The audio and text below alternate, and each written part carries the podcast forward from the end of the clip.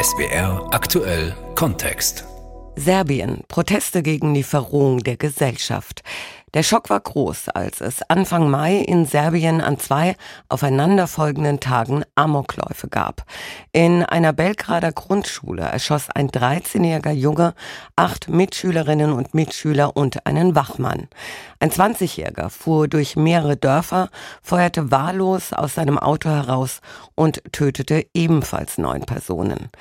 In beiden Fällen hatten sich die Täter ihre Ausrüstung aus dem Waffenarsenal ihrer Familien besorgt. Jetzt gehen Demonstranten auf die Straße. Oliver Schosch.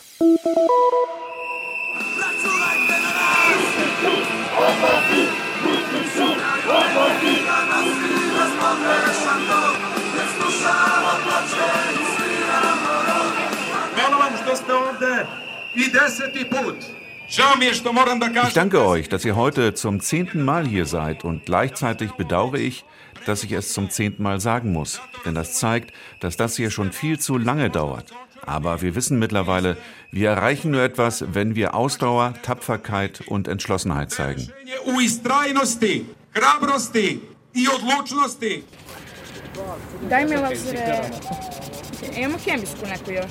Eine Stunde zuvor. Etwa 20 Studenten bereiten sich auf diese zehnte Demonstration Mitte Juli in Belgrad vor.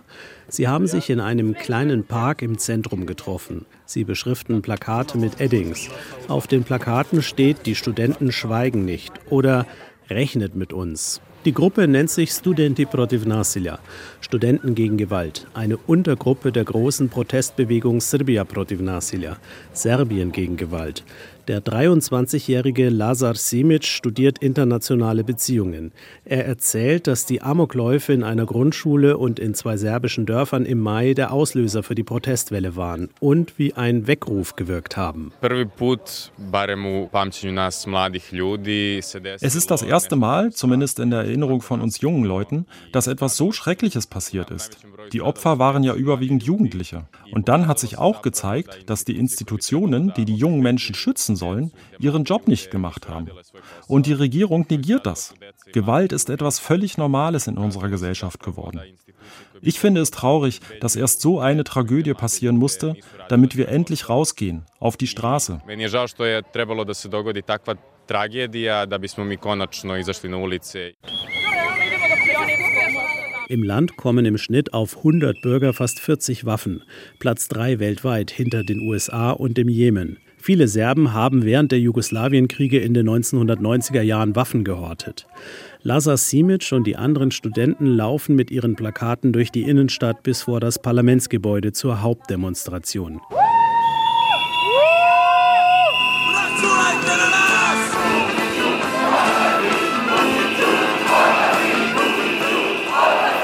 Vucicu Odlasi, Vucic tritt zurück, skandieren die Demonstranten. Vor dem Parlamentsgebäude haben sich an diesem Samstag Mitte Juli etwa 5000 Menschen versammelt. Im Mai kamen pro Demonstration noch 50.000 bis 100.000 Menschen. Es sind Sommerferien. Auf der Bühne auf einem Anhänger spricht der Aktivist Smiljan Banjac. Er nennt eine der wichtigsten Forderungen der Demonstranten. Zahtevamo zaustavljanje promocije nasilja wir fordern, dass die Gewaltverherrlichung in der Öffentlichkeit eingestellt wird. Wir fordern eindringlich, dass alle aggressiven Reality-TV-Sendungen, die Gewalt promoten, eingestellt werden. Wir meinen damit die TV-Sender von nationaler Frequenz. Wir meinen Pink und Happy. Pink und Happy TV sind regierungstreue private Boulevardfernsehsender, die bekannt dafür sind, Präsident Alexander Vucic eine Bühne zu bieten. Der Präsident ist im Programm omnipräsent und wird immer positiv dargestellt. Darüber hinaus gibt es oft Reality-Shows. Besonders beliebt ist die Sendung Sadruga im Sender Pink. Es ist wie Big Brother, nur mit richtig üblen Typen.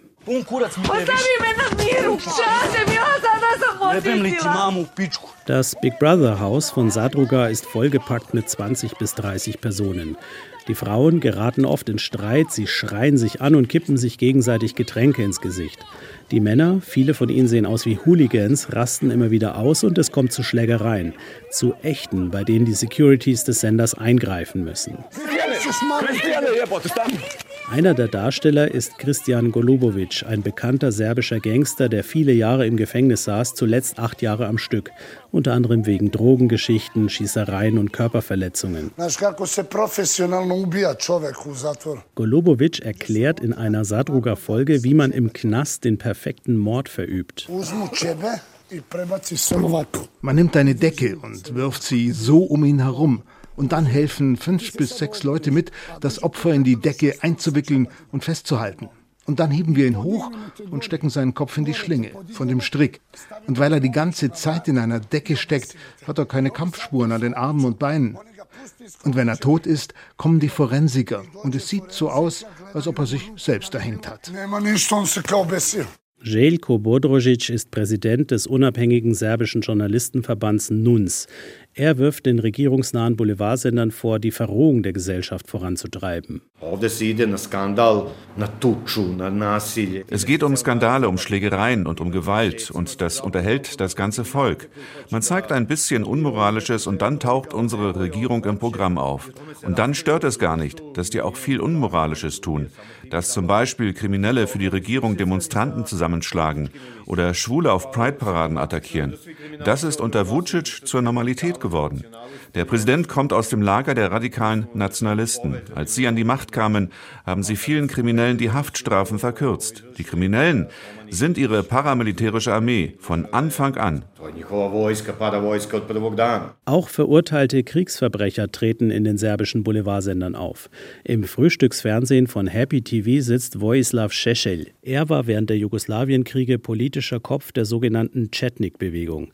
Er saß zwölf Jahre in Haft, unter anderem wegen Verbrechen gegen die Menschlichkeit. Es ist der 11. Juli dieses Jahres, der 28. Jahrestag des Völkermords von Srebrenica, bei dem mehr als 8300 Bosniaken, bosnische Muslime, getötet wurden, von der bosnisch-serbischen Armee, von serbischen Polizisten und Paramilitärs.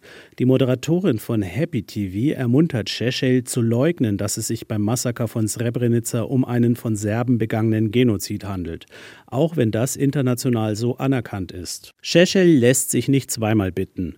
Er erzählt von Kampfhandlungen in Srebrenica, von ungeklärten Exekutionen und zerredet das Ganze.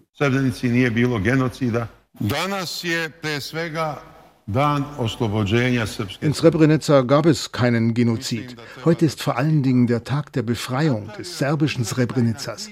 Ich denke, wir müssen den serbischen Soldaten gratulieren und dem ganzen serbischen Volk. Der verurteilte Kriegsverbrecher Vojislav Šešelj darf ziemlich oft im Fernsehen reden. Er war der politische Ziehvater des heutigen serbischen Präsidenten Alexander Vucic. Vucic begann seine politische Karriere 1993 in Šešeljs radikaler nationalistischer Partei SRS. Während des Kosovo-Kriegs ab 1998 war Vucic dann Informationsminister im Regime des Kriegstreibers Slobodan Milosevic. Nach dem Sturz von Milosevic im Jahr 2000 war Vucic einige Jahre raus aus der Regierung. In Serbien gab es erste Schritte der Demokratisierung, eingeleitet durch Premier Soran Djindjic von der Demokratischen Partei. Doch Djindjic wurde 2003 erschossen vor der Eingangstür des Regierungsgebäudes in Belgrad. Boris Tadic war der letzte Präsident der Demokratischen Partei von 2004 bis 2012. Dann wurde er abgewählt und musste Tomislav Nikolic und dessen Partner Alexander Vucic Platz machen. Die beiden hatten einen politischen Coup gelandet. Sie hatten sich von Šešeljs radikaler Nationalistenpartei gelöst und gaben sich proeuropäisch. Ihre neue Partei nannten sie Serbische Fortschrittspartei. Eine scheinbare Wandlung, auf die viele reingefallen sind, sagt der damals abgewählte Präsident Boris Tadic heute rückblickend. To je bio vrlo praktičan. Das war ein ziemlich geschickter Schachzug. Sie haben ihre Karrieren, ihre Biografie und ihr Image reingewaschen. Und das hat auch international gewirkt. Deutschland unter Bundeskanzlerin Angela Merkel war damals sehr unzufrieden mit meiner Politik, weil ich die Unabhängigkeit des Kosovo nicht akzeptieren wollte. Und so hat Deutschland damals Nikolic und Vucic stark unterstützt, logistisch. Völlig naiv haben sie geglaubt, dass da jetzt eine sehr europäische Politik kommt. Die waren nur in ihrer Rhetorik europäisch.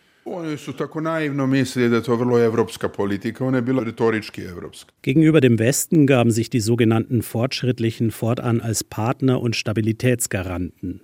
Doch in der serbischen Innenpolitik zählten europäische Werte kaum etwas, so der Historiker des Instituts für Philosophie und Gesellschaftstheorie an der Universität Belgrad, Milivoj Beschlin. Kad su došli na vlast, oni su svoju ideologiju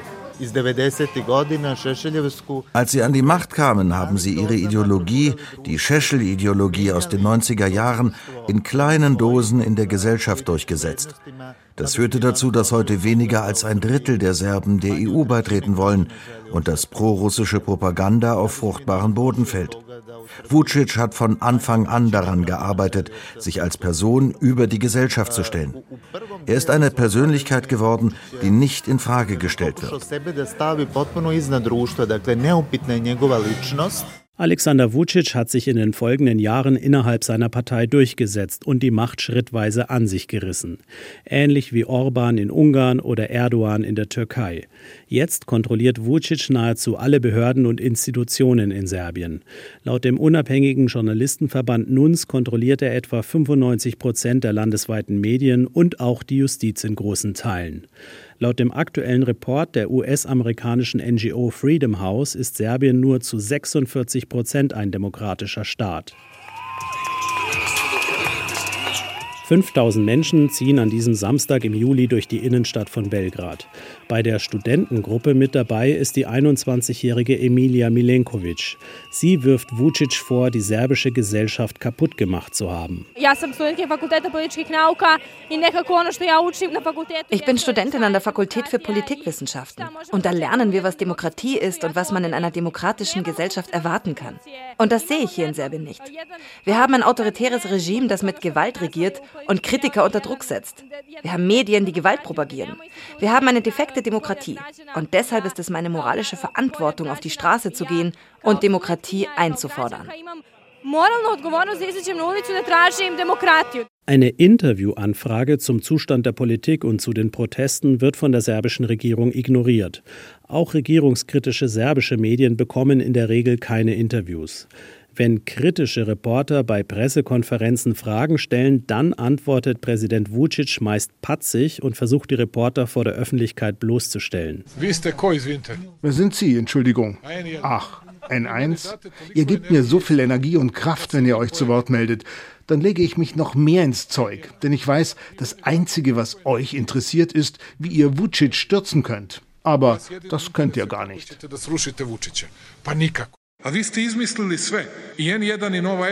Ihr habt euch alles ausgedacht, ihr von N1 und Nova S. Und dann muss ich jeden Tag eure Unwahrheiten dementieren. Ich habe keine Lust dazu. Ich bin müde von diesen Lügen. Können Sie mich mal ausreden lassen? Ich weiß nicht, warum Sie so nervös sind. Ihren Lieblingskandidaten geht es wohl gerade nicht gut. Sie versagen auf voller Linie. Den Druck aus der Frage herausnehmen und den Fragensteller selbst angreifen und unter Druck setzen. Alexander Vucic ist ein Meister dieses Spiels. Deutlich härter noch trifft es kritische Oppositionspolitiker. Besonders im Fokus steht die 49-jährige Parlamentsabgeordnete Marinika Tepic von der Partei der Freiheit und Gerechtigkeit, eine sozialdemokratische Partei.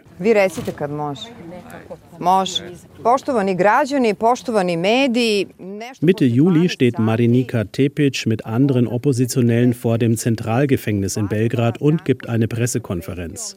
Im Gefängnis ist eine Polizistin in Untersuchungshaft. Tepic hatte sich für sie eingesetzt.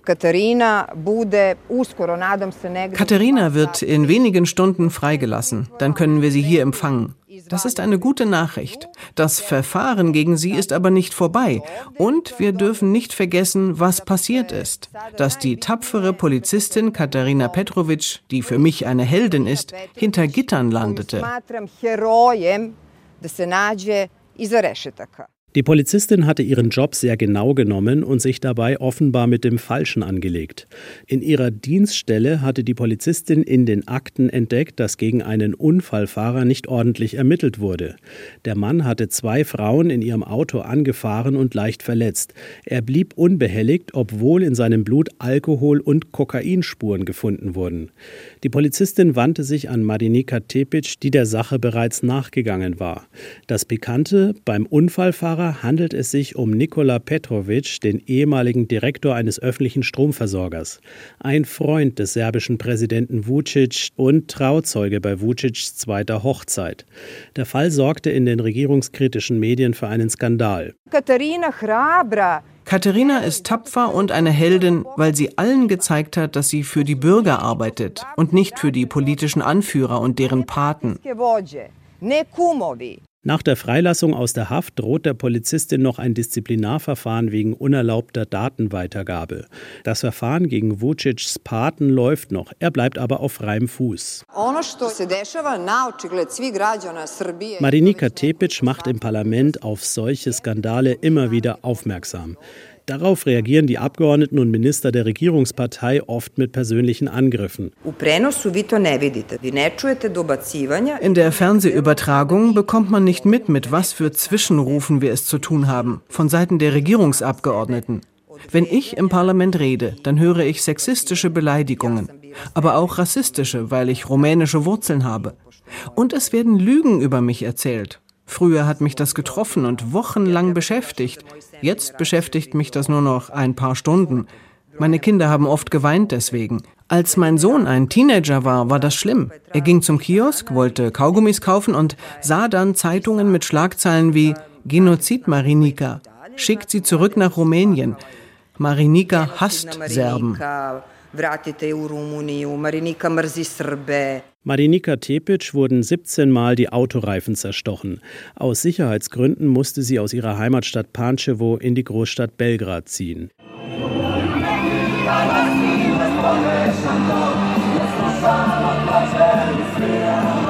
Die Demonstranten in Belgrad sind mittlerweile seit drei Monaten regelmäßig auf der Straße.